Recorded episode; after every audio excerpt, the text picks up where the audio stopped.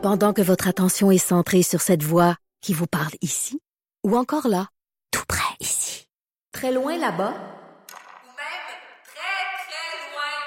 Celle de Desjardins Entreprises est centrée sur plus de 400 000 entreprises partout autour de vous. Depuis plus de 120 ans, nos équipes dédiées accompagnent les entrepreneurs d'ici à chaque étape pour qu'ils puissent rester centrés sur ce qui compte, la croissance de leur entreprise. Alors, il y a Radio-Canada qui nous apprenait en fin de semaine que le député libéral de Pontiac et porte-parole en matière de santé et services sociaux, André Fortin, souhaite déposer un projet de loi euh, qui concernerait la présomption du consentement au don d'organes. Ça fait longtemps qu'on en parle, mais le fameux concept d'y aller avec ce qu'un opting out, si on veut, plutôt que d'un opting in. On va en parler avec lui, donc, le député euh, libéral André Fortin qui est au bout du fil. Bonjour, Monsieur Fortin. Bonjour, ça va bien? Ça va très bien. Merci de prendre le temps de, nous parler. Il me semble que ça fait longtemps qu'on parle de, cette question-là, de revoir la façon euh, de consentir aux dons d'organes au Québec. Là, vous, vous décidez de déposer un projet de loi, même si votre parti est dans l'opposition. C'est vrai, c'est vrai que ça fait longtemps qu'on en parle, euh, qu'on en parle au Québec. Euh, et euh, il y a d'autres juridictions à travers le monde qui le font. Euh, des juridictions où euh, on peut presque les considérer là, des, euh, des chefs de file en matière de dons d'organes. Je pense entre autres à l'Espagne, des juridictions européennes, où on voit qu'il y a, par capita, il y a le double du nombre de dons d'organes qu'il y a au Québec. Alors, jusqu'à un certain point, on peut dire que ça fonctionne, le, le, le, mhm. consentement présumé pour le don d'organes. et là, depuis, depuis quelques mois, la Nouvelle-Écosse est devenue la première province canadienne à adopter une loi en ce sens. le premier ministre de Nouvelle-Écosse a proposé cette loi-là qui va être en vigueur l'an prochain pour se donner le temps de, bien parler à tout le monde, que tout le monde comprenne ce qui se passe dans la société. et, c'est un peu ça qu'on veut faire, euh, c'est de lancer la discussion, de lancer cette cette, euh, euh, cette idée-là dans, dans, la société, de dire on est prêt à ça au Québec, on est prêt au consentement présumé parce que encore aujourd'hui, il y a des gens qui qui passent des, des longues journées, des, des longs mois sur les listes d'attente qui se sentent impuissants, qui savent pas s'ils vont avoir une greffe ou non. Euh, et malheureusement, il y a encore des gens qui meurent sur les listes d'attente pour avoir une greffe au Québec. Alors, si on peut sauver une vie avec ça, ce sera déjà ça. Qu'est-ce qui explique, euh, M. Fortin, que ce soit euh, compliqué, puis pas juste au Québec, ailleurs en Amérique du Nord, j'imagine qu'il n'y a pas juste chez nous qu'on a cette discussion-là depuis de nombreuses années. Est-ce que c'est par rapport aux, je, je sais pas, aux droits et libertés, parce que c'est une question qui est encore tabou? C'est quoi les freins à pouvoir procéder en ce sens-là? Ben, je pense que c'est une question qui est effectivement euh, polarisante jusqu'à un certain point, euh, mais, mais le Québec, euh, je crois, là, devient de plus en plus, disons, généreux, de plus en plus ouvert à ces, à ces choses-là. Alors, on a eu la discussion sur l'aide médicale à il y a, il y a quelques années. c'est une discussion qui, c'est loin d'être la même, là, mais qui, qui pose des questions éthiques pour certaines personnes, euh, un peu comme l'aide médicale à mourir. Alors, euh, je pense qu'on évolue comme société et nous, on se dit qu'on est rendu à ce point-là où on doit avoir cette discussion-là parce que si on veut un système qui fonctionne bien au niveau du don d'organes, euh, c'est une des choses qu'on doit mettre l'avant. C'est pas la seule, mais c'est une des choses qu'on doit mettre l'avant. Évidemment, votre projet de loi n'est pas encore déposé, donc comme toujours, on doit être prudent là, pour pas porter outrage à la Je vous remercie de pas me placer dans cette situation. Mais, mais de, de façon générale, quel message on peut envoyer aux gens qui euh, pour toutes sortes de raisons, des croyances personnelles ou quoi que, ou quoi que ce soit, seraient réticents. Il n'y aurait pas d'obligation. Dans le fond, dans, votre vision des choses, les gens auraient toujours euh, euh, la possibilité, l'opportunité de, eux, refuser de donner leurs organes. La seule chose, c'est que ce serait la responsabilité de la personne de le signifier plutôt que de faire le contraire, dans le fond. C'est aussi simple que ça, non? Ben, effectivement, là, on a l'obligation, si on veut être euh, donneur d'organes, de signifier euh, justement cette intention-là. Euh, nous, ce qu'on dit, c'est de base, on devrait être donneur d'organes. tout le monde au Québec là, serait donneur d'organes. Et, et, toutes les autres juridictions qui ont procédé comme ça ont justement cette, cette clause d'opting out, out là, cette façon de se retirer de cette de cette présomption-là. Alors, c'est le cas selon le modèle de la Nouvelle-Écosse, c'est le cas en Europe. Alors, on veut pas du tout là, brimer la, liberté de choix des gens, mais on se dit qu'il y a beaucoup de monde au Québec qui peut-être ne l'ont pas signé par oubli, par inadvertance, parce qu'ils n'ont pas eu la discussion, etc. Euh, alors, pour tous ces gens-là qui consentiraient peut-être ou même probablement à être donneurs d'organes, euh, on peut leur simplifier le travail puis faire en sorte que euh, une fois leur, jour venu, là, malheureusement, ben, ils pourront au moins peut-être contribuer à, à sauver quelques vies. Bon, euh, vous l'avez dit en Nouvelle-Écosse, ça va entrer en vigueur en 2020, mais les autres endroits en Europe où on, a apporté ces modifications-là, est-ce qu'on est qu'on sait si les résultats sont probants? Est-ce qu'on voit vraiment une augmentation marquée dans, dans, dans le don d'organes? Si c'est fait conjointement avec d'autres mesures. Et je vous donne l'exemple de l'Espagne parce que ça semble être euh, le, chef de file international en Espagne en ce moment. Euh, pour, disons, chaque million d'habitants, ils ont le double de nombre, euh, le, double du don d'organes que nous. Donc, ils ont deux fois plus de dons d'organes par million d'habitants. Et, ce qu'ils ont fait, c'est qu'ils ont réellement, oui, il y a la, la, la présomption de consentement, mais en même temps, ils ont organisé leur système, leur système hospitalier pour faire en sorte que il y a toujours des équipes dédiées pour parler à la famille, des équipes qui ne font que ça, qui savent comment expliquer ce qui va se passer à la famille, les réconforter là-dedans. Euh, ils ont un système qui est prêt à accueillir euh, la victime d'accident et s'assurer que ses organes soient préservés. Euh, donc le système est, est, est rodé pour ça, est organisé pour favoriser le don d'organes. Malheureusement, ici au Québec, c'est pas toujours le cas. Euh, et, ça nous préoccupe particulièrement quand on voit ce qui s'est passé avec le centre de prélèvement ben d'organes de l'hôpital Sacré-Cœur à Montréal au cours des dernières semaines. Ce centre-là est fermé, ne fonctionne plus. Eux avaient des blocs opératoires dédiés pour ça. Euh, eux avaient des équipes de médecins, d'infirmières dédiées à ça. Et ce centre-là ne fonctionne plus. Alors, il faudrait surtout pas euh, qu'on prenne un pas de recul euh, par rapport au don d'organes au Québec. C'est que ce centre-là, selon ma compréhension, M. Fortin, en plus d'être de, de, mobilisé en tout temps, c'est qu'il était spécialisé pour accompagner les gens, des fois même dans la réflexion, la, à la fin de la vie, les proches et tout ça, pour les accompagner, les aider, leur donner du temps. pour, pour qu'on puisse procéder. Et là, le gouvernement de la CAQ a carrément mis la hache là-dedans. là dedans parce que si on est euh, un membre de la famille, de quelqu'un qui vient de décéder, souvent ce sont des décès euh, instantanés, des décès inattendus, disons, euh, un accident ou autre chose.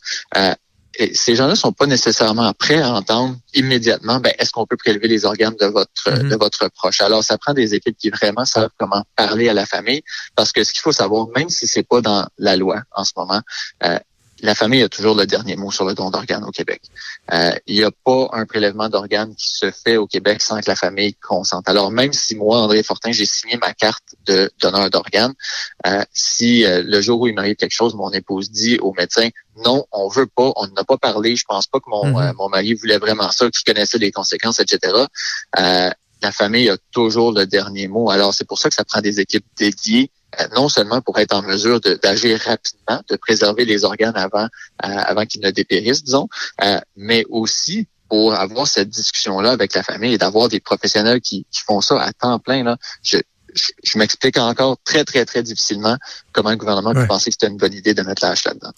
Ce serait quoi la suite euh, des choses là, pour le, donc pour votre projet de loi? Vous allez le déposer. Avez-vous des discussions déjà avec les représentants du gouvernement? Sentez-vous qu'il y a un, appétit, un désir de, collaborer? Parce qu'on sait qu'ici au Québec, les, les euh, projets de loi déposés par les députés de l'opposition rarement sont, sont appelés par la suite. Euh, avez-vous espoir?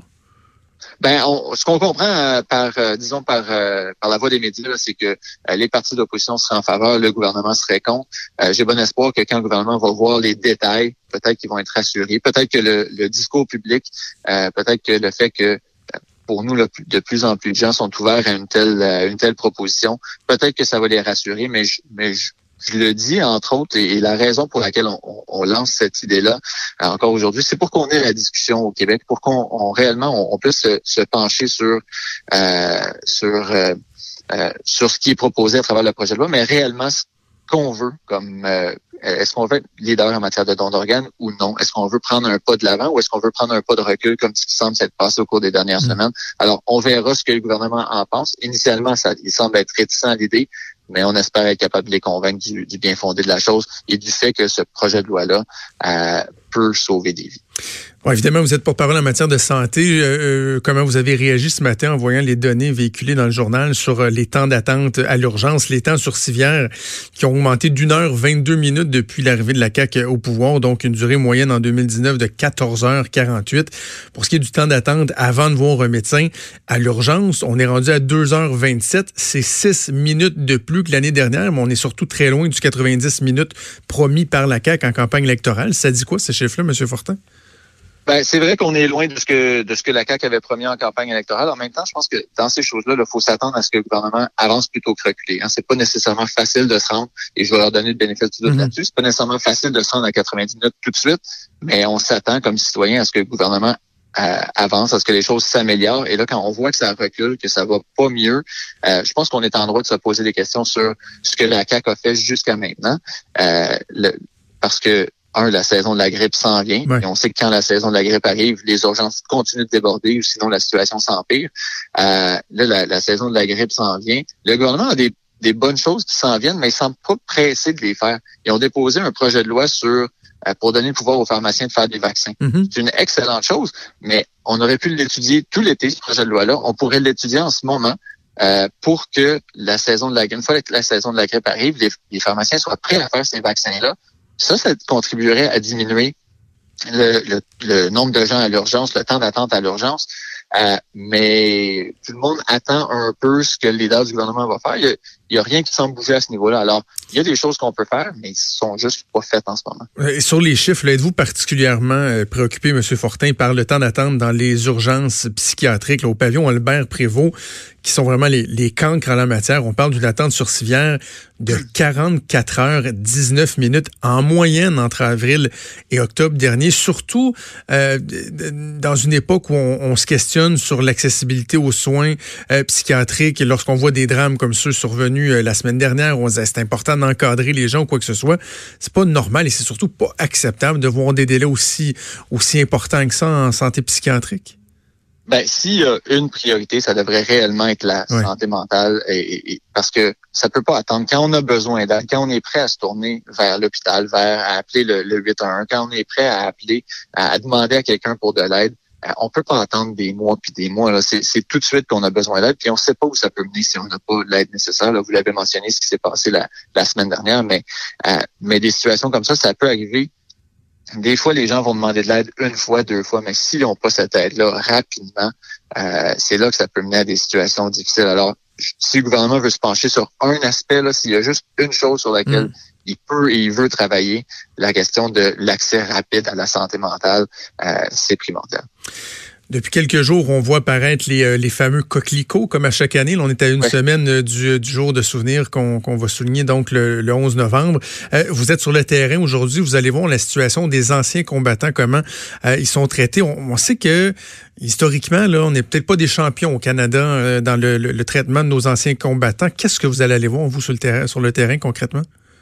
Ben, a- à Sainte-Anne-de-Bellevue, il y a l'hôpital des, euh, des anciens combattants qui était un hôpital euh, fédéral, disons, il y a quelques années. Ça a été transféré au gouvernement du Québec. Alors, euh, on veut aller parler aux gens sur place. Et vous l'avez dit, là, c'est, euh, on approche du jour du souvenir, du jour où on se dit tous collectivement, ben, il faut prendre soin de nos anciens Mhm. combattants.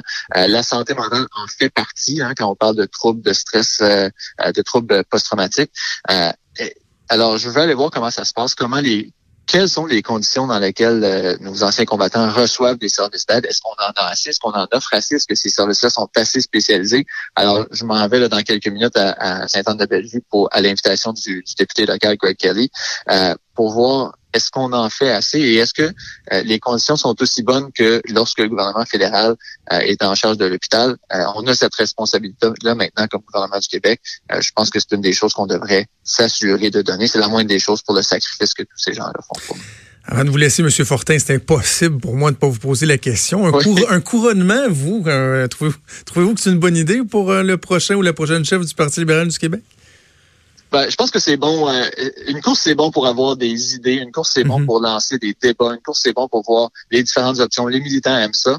Euh, en même temps, des fois, ça laisse des traces. Des fois, ça laisse des traces qui peuvent durer euh, euh, drôlement longtemps dans un, un parti politique. Alors, on verra. Moi, j'ai pas de, j'ai pas de préférence. Là. Je pense que c'est, toujours bon euh, pour la, la vie active d'un, parti euh, d'avoir une course, mais j'ai, j'ai pas de préférence sur euh, sur un candidat ou un autre pour l'instant. La, la course officiellement va s'amorcer dans les prochaines semaines. Alors, si réellement il y a des candidats qui pensent encore à se lancer, euh, ben le temps c'est maintenant. C'est ça mon message pour eux. Faites-le maintenant euh, parce que le moment est venu. Mais là, vous ne changerez pas d'idée, vous, là. là. Non, non, je me parle pas à moi-même.